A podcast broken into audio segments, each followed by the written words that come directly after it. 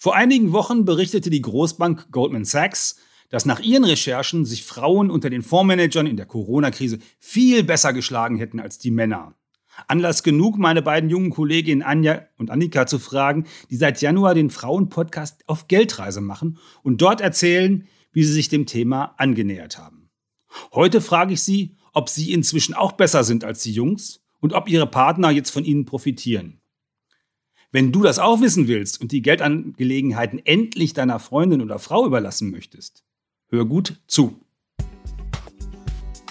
Hier ist Finanztipp mit Tenhagens Corona-Podcast, unserem wöchentlichen Podcast, in dem wir dir erklären, wie du die finanziellen Herausforderungen von Corona einfach meisterst. Hallo Anja, hallo Annika. Hi Hermann, danke für die Einladung in deinen Podcast. Hi Hermann. Gerne. Also ich freue mich total darauf und ich hoffe, dass ich eine ganze Menge darüber lerne, vor allen Dingen, wie ihr das anders angeht, wie ihr das anders seht und was ihr herausgefunden habt inzwischen darüber, wie Frauen das anders machen und wo sie es besser machen und vielleicht auch, wo wir alle gemeinsam noch dran arbeiten müssen, dass das besser funktioniert. Frauen legen ja nicht nur an das Ansagenbeobachter, sie legen auch besser an im Kern. Was also macht ihr anders als wir Jungs? Mhm. Gute Frage. Also ich war zu dem Thema mal auf einer sehr interessanten Veranstaltung vom Bankenverband. Und da haben sie gesagt, dass Studien zeigen, dass Frauen am Aktienmarkt grundsätzlich vorsichtiger unterwegs sind als Männer. Aber das Tolle ist, das dürfen wir an dieser Stelle als unseren Vorteil verbuchen. Wir haben nämlich deswegen den längeren Atem und wir sind nicht gleich so super sprunghaft, wenn die Kurse eben doch mal fallen, sondern wir sitzen das Ganze dann eben aus und das wird dann sogar belohnt, weil insgesamt erzielen wir dadurch dann wohl eine bessere Rendite, also zumindest im Schnitt, als Männer. Man kann also zusammenfassen, wir Frauen, wir sind die besseren AnlegerInnen. Das ist aber, heißt das jetzt in, in dem Fall, also in Corona-Zeiten nun besonders, weil da ging es ja so steil bergab wie noch nie auf dem Aktienmarkt.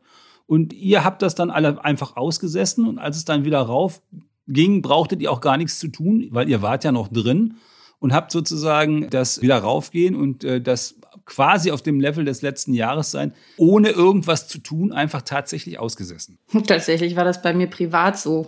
Kann ich mal erzählen hier aus dem Nähkästchen. Also genau, als es irgendwie runterging mit den Kursen, da wurde mein Freund dann doch recht nervös und ähm, hat dann ähm, auch recht schnell verkauft und ich habe noch ein bisschen gewartet ja, und ich habe dann, würde ich sagen, zu besseren Preisen verkauft als er. Also ja, an der Stelle klappt das dann von der Studie her gesehen auch im echten Leben. ja, aber also gerade für uns Frauen ist es ja auch, das muss ich nochmal sagen, ist es ja super wichtig, dass wir Vermögen aufbauen und vor allem eben mit Blick aufs Alter. Das kann ich auch nochmal knallhart jetzt sagen. Altersarmut ist halt immer noch weiblich und aus den verschiedensten Gründen verdienen wir immer noch 20 Prozent weniger als die Männer. Und das macht am Ende dann auch weniger Rente aus, nämlich 46 Prozent weniger Rente. Also umso dringender, dass wir privat vorsorgen und das dann gerne eben auch am Aktienmarkt.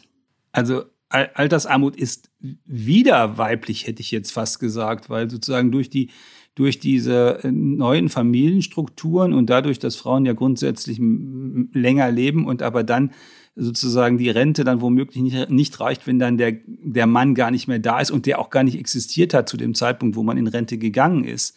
Also da nicht etwa jetzt äh, zwei Renten existieren, ist das hat das ja eher wieder zugenommen, weil wenn meine Statistik, also ich mache das ja seit 30 Jahren in dem Bereich, wenn meine Statistiken nicht lügen, war, war, war das vor 15 oder 20 Jahren eher weniger ausgeprägt, dass, äh, dass Frauen in Altersarmut werden und das ist jetzt eher stärker geworden. Stimmt das oder habt ihr diesen, seht ihr das auch so? Vielleicht ist es ja einfach so, dass man daher damals sich nicht so viel getrennt hat wie jetzt. Ne? Es gibt ja, also mittlerweile ist es ja auch so, dass wir tatsächlich darauf gucken als Frauen, wie wir eben auch finanziell unabhängig vom Partner bleiben. Ich meine, es gibt immer noch diverse Beziehungen, in denen Menschen zusammenbleiben müssen, weil sie eben sonst äh, finanziell nicht klarkommen würden. Und ich finde, das, das darf irgendwie nicht sein. Also vielleicht ist das eine Erklärung dafür, aber ehrlich gesagt, ich weiß es nicht. Ich habe mir da nicht so alte Studien angesehen. Ihr habt euren Podcast ja auf Geldreise genannt und dann gleich auch bekannt, dass ihr vor eurer Zeit bei Finanztipp euch nicht so viel um das Thema gekümmert habt. Aber Anja, du hast doch, du hast Betriebswirtschaft studiert. Das habe ich damals beim Bewerbungsgespräch vermerkt. Ja, richtig. Ich, ich habe BWL studiert, genau. Aber Du kennst es ja vielleicht auch. Mit BWL geht ja häufig das Klischee einher, dass das diejenigen studieren, die nicht wissen, was sie später mal machen wollen. Ja, wer, wer nix wird, wird Betriebswirt, genau. Ja, ja, so in etwa, genau. Und ich muss gestehen, das trifft bzw. traf voll auf mich zu. Also ich habe eigentlich angefangen, was anderes zu studieren und das, mein Erststudium war nicht so, wie erhofft. Und dann habe ich überlegt, hm, was soll es denn jetzt werden? Was studiere ich jetzt? Und bin bei BWL hängen geblieben. Viele Theorien aus der Makroökonomie, Mikroökonomie, Organisationsökonomie, viel Mathematik und eben nichts darüber, wie ich mein Geld sinnvoll anlege, damit ich im Alter auch eine anständige Rente habe. Und ich finde auch persönlich, dass das jetzt nicht unbedingt der Auftrag meines Studiensfach war, mich so auf die harte Finanzwelt vorzubereiten. Aber das Schöne ist ja, das, was ich im Studium nicht gelernt habe, habe ich dafür bei Finanztipp mitgenommen.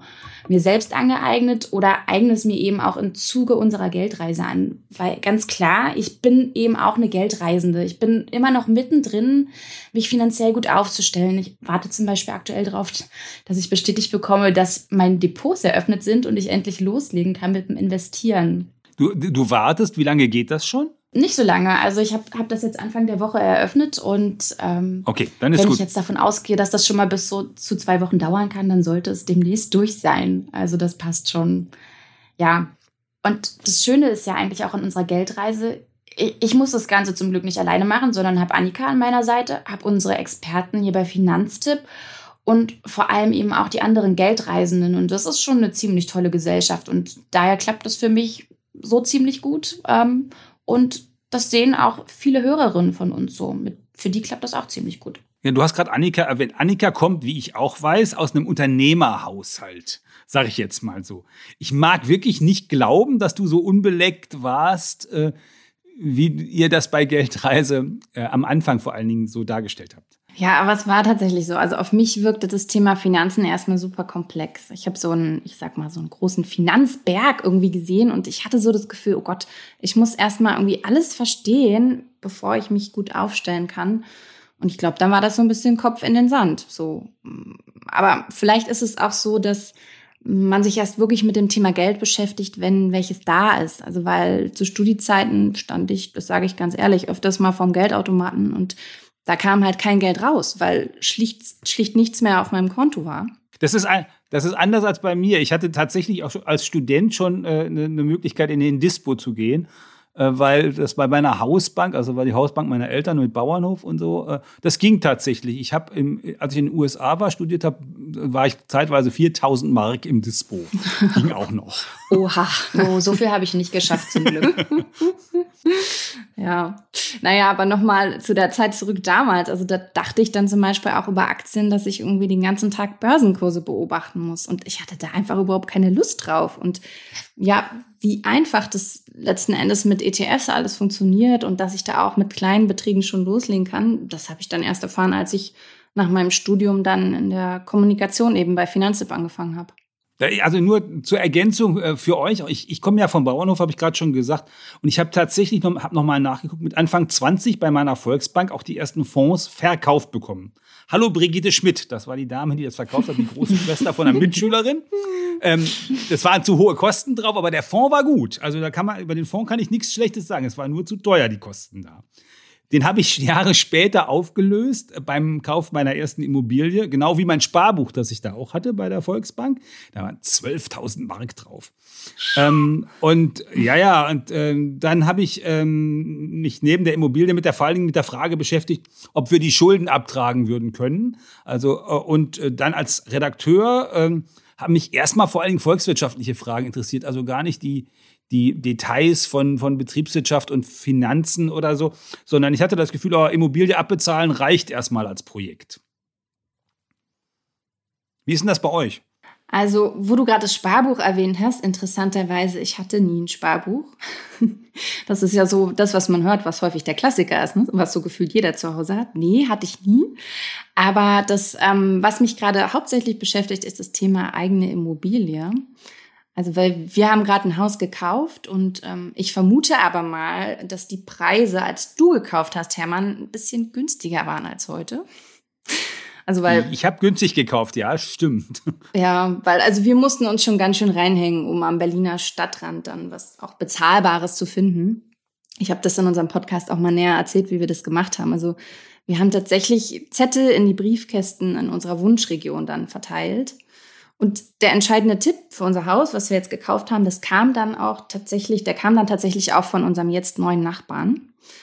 Und das Coole ist eben, also wir sind dadurch jetzt nicht nur an ein bezahlbares Haus gekommen, sondern wir konnten dann auch die Maklergebühr sparen. Und wir sind ja in Berlin schon äh, um die sieben Prozent derzeit.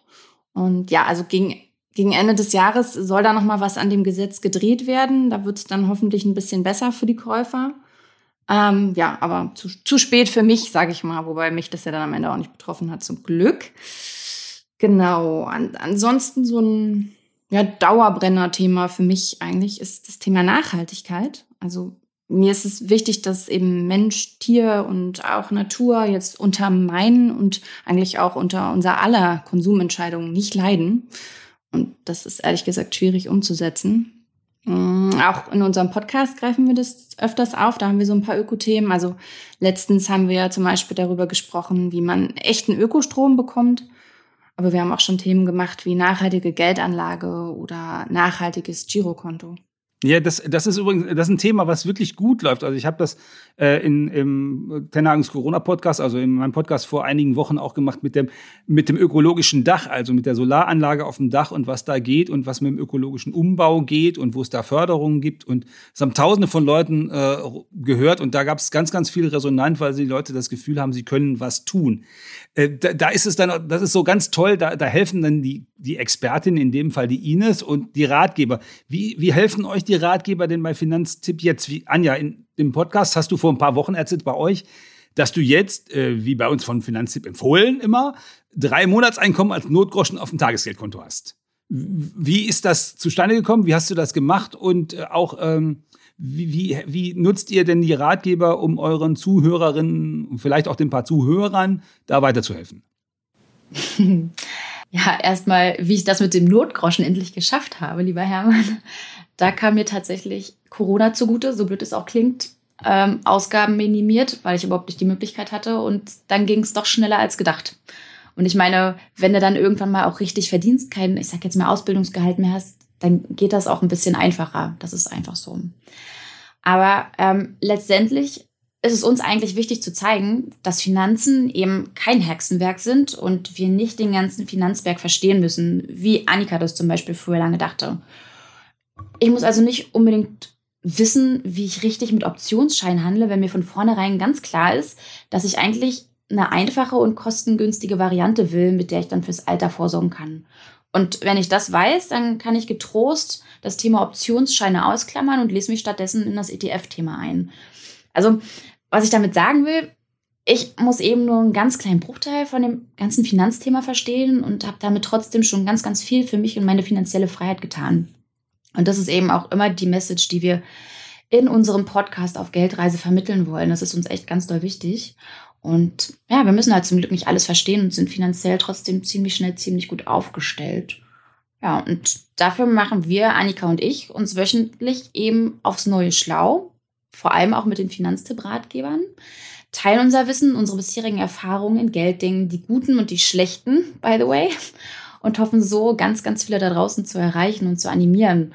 Und ja, dass die, die mit uns zusammen die eigenen Finanzen in Angriff nehmen und ja, wie gesagt, du hast ja vorhin noch mal gefragt, Hermann, wie uns da Finanztipp tatsächlich hilft. Also nochmal so ein Beispiel vor Finanztipp wusste ich nicht, dass ich dringend eine private Haftpflichtversicherung brauche.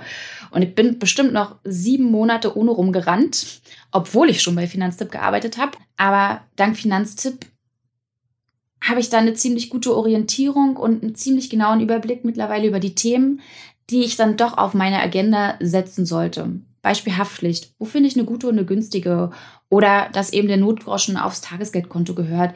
Oder ein Festgeldkonto eine, eine gute Ergänzung für mein Portfolio ist. Und im Umkehrschluss weiß ich dann dank Finanztipp auch, mit welchen Finanzthemen ich mich nicht quälen muss, welche ich einfach mal links liegen lassen kann. Und das ist schon ziemlich, ziemlich gut und auch irgendwie ziemlicher Luxus, ähm, ja, das Finanztipp mir und eigentlich uns allen da so eine gute Orientierung bietet. Das ist, das ist super. Ähm, äh, ich, ich nutze das ja auch so. Also ich, mich macht das äh, wahnsinnig viel schlauer immer. Und zwar immer in den Details. Das ist das, äh, also weil ich bin ja so ein bisschen älter als ihr, leider. Und, und äh, da, viele von den Dingen hat man ja dann schon mal gehört. Und auch das mit der, mit der Haftpflicht hat man natürlich gehört. Und natürlich habe ich eine Haftpflicht. Aber sozusagen dann zu erfahren, dass es inzwischen auch so Verträge gibt, die die, die sich automatisch nachbessern und die immer die besten Bedingungen anbieten und dass man sowas abschließen kann. Das ist dann etwas, was ich nicht automatisch auf dem Schirm habe und wo ich mich dann freue, wenn, wenn äh, unsere Kolleginnen, in dem Fall die äh, Expertin aus, der Versicherungs, äh, aus dem Versicherungsteam, das dann zusammentragen und sagen, da kannst du hingehen. Die bieten sowas tatsächlich an. Und dann schreiben wir das im Newsletter. Super. Ihr habt am Anfang etwas gesagt, was mich tatsächlich vor Finanztipp und auch sogar vor, bevor ich mich als Verbraucherjournalist überhaupt neu erfunden habe, total beschäftigt habe. Das ist nämlich das mit der Altersarmut. Es ist tatsächlich so, ich habe während meines Studiums ältere Damen in Spielhallen besucht und festgestellt, also äh, ich habe so eine Spielhallenstudie gemacht und festgestellt bei der Spielhallenstudie. Was sind Spielhallen, Hermann? Spielhallen ist etwas, wo man reingeht zum Daddeln. Also wo man ah. Geld in den Automaten steckt und dann kommt unten kein Geld wieder raus. Ach, tatsächlich ähm, so Casino-mäßig. Okay. Ja, so, genau, aber das ist so ein, sozusagen hinter einer verschlossenen Tür in Nordneukölln oder so. Ne? ähm, und okay. ich bin dann, also, also ich bin tatsächlich für eine Studie Uni, für die Uni da durchgelaufen und habe geguckt, wer da morgens eigentlich unterwegs ist und habe mit Erschrecken festgestellt, dass da vor allen Dingen ältere Damen unterwegs waren, äh, mhm. die also tatsächlich und zwar in der ersten Monatshälfte, so, so bis zum 15. ungefähr. Dann waren die nicht mehr da dann habe ich mal sozusagen so eine ältere Dame befragt und dann sagte die, naja, Geld ist alle. Ich lebe jetzt nur noch von Spaghetti bis zum Monatsende.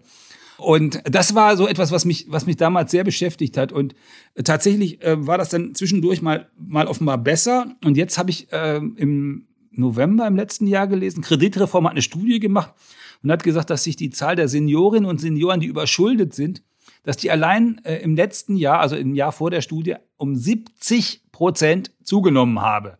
Da geht also im Augenblick echt die Post ab. Und in der aktuellen Corona-Situation ist das ja auch nochmal so. Da kann man das ja merken. Also ich, ich sehe das, ich höre das immer nur von aus dem erweiterten Bekanntenkreis, dass die Leute mit dem 400 Euro oder 450 Euro Job heißt das ja heute, dass die äh, den verloren haben und der hat sie zum Teil mit der Rente über Wasser gehalten. Wie ist das denn bei den jungen Frauen? Wie, wie gehen die damit um? Wie sehen die das? Also da seid ihr ja viel näher dran als ich. Also ich finde die von dir angesprochene Altersarmut, insbesondere in Bezug auf Frauen, die schreit eigentlich nach politischen Lösungen. Also es ist ja so, um Familie und auch die Erwerbsarbeit unter einen Hut zu bringen, arbeiten Frauen tatsächlich gut viermal so häufig wie Männer in Teilzeit. Und wer Teilzeit arbeitet, verdient weniger und hat am Ende weniger Rente. Und es ist tatsächlich auch nicht immer so, dass Frauen wirklich die Wahl haben, ob sie jetzt Teilzeit arbeiten wollen oder nicht. Also, ich meine, der Staat hat in den vergangenen Jahren Milliarden in den Ausbau von Kitas und auch anderen Betreuungsmöglichkeiten reingesteckt. Und trotzdem brauchen wir einfach noch bessere Angebote für die Kinderbetreuung und ja, und auch für die Pflege. Kurze Rückfrage. Könnte man das auch anders machen? Die Holländer zum Beispiel, die machen das so. Da gibt es die Rente nicht, nicht in Abhängigkeit vor allen Dingen davon, wie viel, ähm, wie viel du verdienst, sondern die gesetzliche Rente kommt einfach so, wenn du arbeitest überhaupt. Und das heißt, wenn du da in Teilzeit bist, dann schadet das jedenfalls deiner gesetzlichen Rente. Super. Nicht. So Warum richtig. haben wir das nicht? Äh, ja gut, also da, da, du hast ja gesagt politische Forderungen, also ähm, ja. gebe ich euch jetzt mal mit. Äh, ne, könnt ihr euch überlegen, vielleicht auch mal darstellen in einem, in einem Text, dass man das, ähm, wie das anderswo gelöst wird, dieses Problem. Ja, auch, auch, auch gut. Aber bleiben wir mal in dem System, was wir momentan haben, dann finde ich es auch. Gut, okay. Dann, ja, also ich finde das total gut, deine Idee. Leider haben wir es noch nicht. Okay, wir werden es stärker einfordern, aber so lange bleiben wir noch bei dem, was wir jetzt haben. Und da wollte ich noch sagen, dass wir natürlich auch stärkere Anreize brauchen, einfach für Männer Sorgearbeit zu übernehmen. Also zum Beispiel eben durch eine schrittweise Erweiterung der Partnermonate im Elterngeld auf ähm, sechs Monate. Da habe ich auch noch mal kurz eine Zahl mitgebracht zur Einordnung. Also bei Frauen macht die unbezahlte Arbeit, also die sogenannte Sorgearbeit, 45 Prozent der Gesamtarbeitszeit aus und bei Männern, da sind es halt nur 28 Prozent. Mm, okay, wir drücken ähm, uns. Ihr drückt euch. Meinst du ja? Ja, naja, wenn die Zahlen stimmen, dann drücken wir uns. Dann ist das, da muss man jetzt gar nicht irgendwie dran rumdeuteln, dann bedeutet das. Ähm, vielleicht ist das ja auch von, von beiden Partnern dann jeweils ein bisschen, also nicht nur eine Entscheidung der, der Männer, aber, aber de facto ist das dann so, dass die Männer das dann weniger machen. Ja, ich glaube, es hat auch einfach historische Gründe. Ne? Also wir sind da irgendwie noch nicht so richtig weitergekommen, habe ich das Gefühl. Ja. Was ich aber sagen würde, was auch noch was ändern könnte, wären eben flexiblere Arbeitsmöglichkeiten. Also flexible Zeiteinteilung oder eben auch Möglichkeit, Homeoffice zu machen. Weil ich, also ich glaube, da haben wir gerade schon Verbesserungen wahrscheinlich. Ne? Das ist vielleicht so der einzig positive Effekt der Corona-Krise, dass viele Arbeitgeber jetzt merken, dass Homeoffice eben tatsächlich funktioniert. Ja, und, und der Gesetzgeber, also der, der Herr, der Herr, wie heißt er, Heil, Hubertus, genau, Heil heißt er. Ähm, der hat ja, also ich habe das gesehen, der, äh, der, der, die ersten Entwürfe waren aus dem Jahr 2019, also weit vor Corona, das mit, der, mit Homeoffice das anders zu regeln, dass man da so eine Art Anspruch drauf hat. Und jetzt kommen, kommen die ja tatsächlich da wirklich in die Hufe. Äh, sieht so aus, als ob wir da was bekommen. Vielleicht auch noch vor der Wahl. Das wäre ja ganz schön. Das wäre auch eine vernünftige Reaktion. Im Augenblick sind die bei Corona ja sonst auch schnell mit dem Reagieren. An der Stelle das mal vernünftig zu machen. Ja, genau. Deswegen glaube ich, dass das Thema auch vorankommt jetzt. Ähm, ja, aber bei all den Forderungen, die ich hier gerade sozusagen aufgemacht habe, nochmal zurück zu deiner Frage. Bis sich da irgendwie nichts so richtig getan hat, müssen wir dann natürlich, müssen wir da natürlich selber ran. Und ähm, du hattest ja speziell nach jungen Frauen gefragt. Und da erstmal, also jung ist natürlich super in dem Fall. Also wir haben einfach dann noch viel Zeit bis zur Rente. Wir haben Zeit, den Notgroschen auf dem Tagesgeldkonto aufzubauen und eben auch, wie wir das schon mehrfach jetzt gesagt haben, privat vorzusorgen mit ETFs oder halt auch einem guten Riester oder einer betrieblichen Altersvorsorge. Und ja, wenn wir einen Partner haben, dann haben wir eben auch noch Zeit, uns mit dem abzustimmen, wie wir uns gemeinsam so finanziell aufstellen, dass wir eben auch beide tatsächlich finanziell unabhängig bleiben. Es gibt ja immer noch Fälle, in denen Menschen aus rein finanziellen Gründen zusammenbleiben müssen. Und ich finde, in unserer heutigen Zeit darf sowas eigentlich nicht mehr sein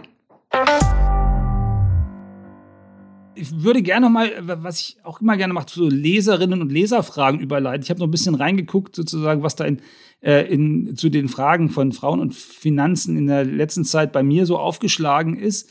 Ihr beide bekommt ja viel positives Feedback von Frauen, die sich bedanken, dass sie, dass ihr sie mit auf die Reise nehmt. Ich bekomme hin und wieder äh, Mails, die sagen, das stimmt doch alles gar nicht für die Frauen, äh, dass das für die Frauen anders wäre. Die würden sich bloß durchschlawinern. Also mit anderen Worten, äh, man sitzt ja gerne zu Hause und feilt die Nägel und der Alte muss dann das Geld verdienen. Oh Gott. So, äh, das ist, also für, für euch gilt das ganz sicher nicht, aber, aber sowas bekommt man. Wie, wie reagiert, kriegt ihr sowas überhaupt oder trauen die sich bei euch nicht, sowas zu schreiben? Zum Glück kriegen wir sowas nicht. Also das, das kann ich schon mal sagen. Und ich muss auch gestehen, so alle heiraten wegen eines höheren Rentenanspruchs. Das habe ich so jetzt auch noch nicht gehört, dann eher aus steuerlichen Gründen. Das kann ich auch noch irgendwie nachvollziehen. Aber wegen der Rente, das finde ich persönlich ein bisschen realitätsfremd. Hermann, kriegst du wirklich so eine Nachrichten? Ja, ich krieg solche Nachrichten. Das, äh, das ist also, äh, das ist wirklich, und das ist tatsächlich. Ähm ja, also das sind, halt, es sind nicht meine Freunde, es sind auch, ist nicht mein soziales Umfeld, das würde das auch nicht machen. Aber es gibt eben Leute, die, die so unterwegs sind und man kann ja auch das daran sehen, dass zum Beispiel bei diesen Unterhaltsfragen man immer diese Zahlen bekommt, wie viele, wie viele Männer dann eben den Unterhalt nicht zahlen. Äh, und da kann man sich auch nur mhm. immer wundern darüber, was da so alles abgeht. Also, wenn man an euch denn eine Frage hat, ich weiß, ihr habt einen Instagram-Account, also der Instagram-Account heißt dann auch auf Geldreise? Genau, genau. Und dann kann man sich an euch wenden und könnte, kann, kann da sozusagen Fragen beantworten. Wenn man Fragen an mich hat, dann kann man die auf podcast.finanztipp.de stellen und wenn das verwechselt wird, dann sorgen wir dafür, dass die Frage jeweils bei den anderen ankommt. Die andere Frage ist, die mich beschäftigt, wir hatten in der Frauenfinanzserie im Newsletter im letzten Jahr hatten, hatte eine Heike Jato uns geschrieben, im normalen Leben übernehme ich alles, was mit den Finanzen, was die Finanzen angeht in unserem Haushalt. Aber beim Anlegen von unserem Geld, da kenne ich mich nicht aus. Über Aktien weiß ich einfach zu wenig. Wir wollen jetzt unser Haus verkaufen und später eine kleine Wohnung kaufen. Wo lassen wir in der Zwischenzeit unser Geld, damit es ein paar Zinsen gibt? Also Heike, die sonst die Haushaltskasse führt, aber das nicht macht, ist das ein Einzelfall oder was ratet ihr? Ja, also es ist ja tatsächlich so, dass lediglich jede achte Frau in Aktien investiert. Ja? Bei den Männern ist der Anteil doppelt so hoch, da investiert jeder vierte. Daher nein, Heike ist definitiv kein Einzelfall. Und vor unserem Podcast ging es mir ehrlicherweise genauso. Ich wusste auch kaum was über Aktien und Geldanlage und habe mich auch überhaupt nicht vom Finanzjournalismus angesprochen gefühlt. Also ich finde das Thema Geldanlage und Finanzen ist immer noch sehr männerdominiert und ich als Frau wird häufig überhaupt nicht adressiert oder es wird auch nicht oder zumindest viel zu selten auf die für mich relevanten Themen und vor allem Fragestellungen eingegangen. Und ich glaube, dass das auch so eine Ursache oder mit, mit eine der Ursachen ist, warum wir Frauen erst viel später mit den ganzen Finanzthemen warm werden, obwohl sie ja für uns genauso wichtig sind. Also wie für das andere Geschlecht. Und ich meine, Heike hat ja vorher auch schon super viel gemacht. Aber vielleicht nochmal speziell zu Heikes Frage, wo es noch ein bisschen was an Zinsen gibt aufs Vermögen.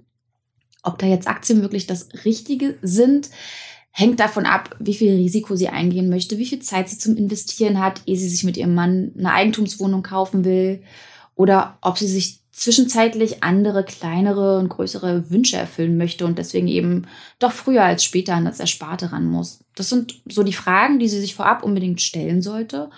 Und ja, will sie sich frühestens in 15 Jahren eine Wohnung kaufen, dann kann sie ruhig noch einen Teil in ETFs investieren, zum Beispiel auf den MSCI World. Will sie aber schon ja, sagen wir, in fünf Jahren kaufen, dann lieber nach einem sicheren und aktuell noch einigermaßen gut verzinsten Festgeldkonto suchen, gerne in Kombination mit einem ähm, guten Tagesgeldkonto. Ja, das wäre so das, was ich erraten würde. Jo, würde ich ganz genauso sagen. Und das gute Festgeld bringt vielleicht ein Prozent im Augenblick, wenn es denn hochkommt. Aber mehr ja. ist im Augenblick da auch nicht drin. Eine andere Leider Frage, ja, genau. die, die ich ganz häufig von Frauen gestellt bekomme, ist, soll ich meinen Riester-Vertrag behalten? Ich sage jetzt mal nicht, was ich da regelmäßig empfehle. Was empfehlt ihr? ja, also ich würde sagen, es kommt drauf an. Also grundsätzlich kann man sagen, für Gutverdienende und für Familien mit mehreren Kindern, da können sich Riester-Verträge schon lohnen. Das, Gute an Riester sind eben die staatlichen Zuschüsse. Also Erwachsene bekommen ähm, bis zu 175 Euro im Jahr und für Kinder gibt es bis zu 300 Euro. Und dann kommt eben oft noch eine Steuererstattung dazu. Aber man muss auch genau schauen, also ist das Guthaben nach einigen Jahren Ansparphase eben geringer als die eingezahlten Beiträge und Zulagen, dann war der Vertrag wohl zu teuer. Und dann macht es eventuell Sinn, dass man einfach keine Beiträge mehr einzahlt. Und ähm, dann schaut nach einem weiteren günstigen Riester-Vertrag, den man dann abschließt. Oder man spart eben flexibel fürs Alter mit ETFs. Das heißt, den, wichtig.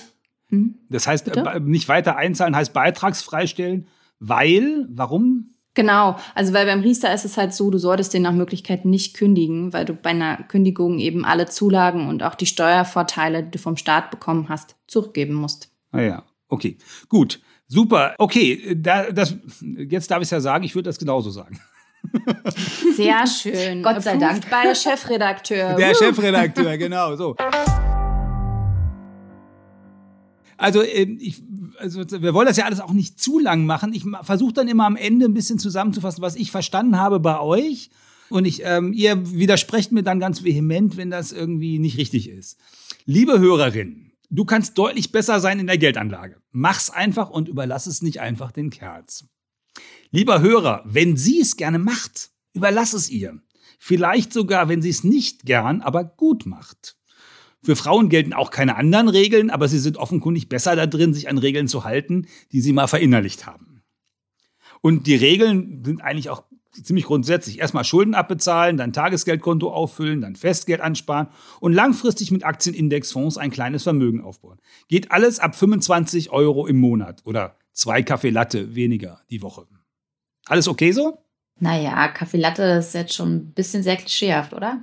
Du meinst, es ist ein Mädchending. Also okay, zwei Feierabendbier weniger Zum die Woche. Zum Beispiel. Geht auch. Ja, euch ganz herzlichen Dank. Und dann, äh, liebe Hörerinnen, liebe Hörer, wenn dir der Podcast gefallen hat, bei deiner Entscheidungsfindung weitergeholfen hat, sich beim Sparen ausgezahlt hat, erzähl's weiter, schenk uns fünf Sterne oder ein Like bei Apple Podcast, bei Spotify, bei Deezer, Google Podcast oder Audible. Abonniere Tenangst Corona Podcast, kommt jeden Donnerstagmorgen. Und für die richtige Strategie beim Geldanlegen begleitet die Annika und Anja auf ihrer Geldreise. Dann kann eigentlich nichts mehr schiefgehen. Zum Schluss ganz wichtig. Also wir haben vielleicht diese Woche knacken wir sogar die 10.000 Neuinfizierten Marke. In Zeiten höherer Infektionszahlen ganz wichtig, noch wichtiger als sonst, bleib gesund. Bleibt gesund. Das wünschen dir? Genau, bleibt gesund auch von mir, Annika. Und von mir, Anja. Und Hermann. Tschüss. Tschüss. Ciao.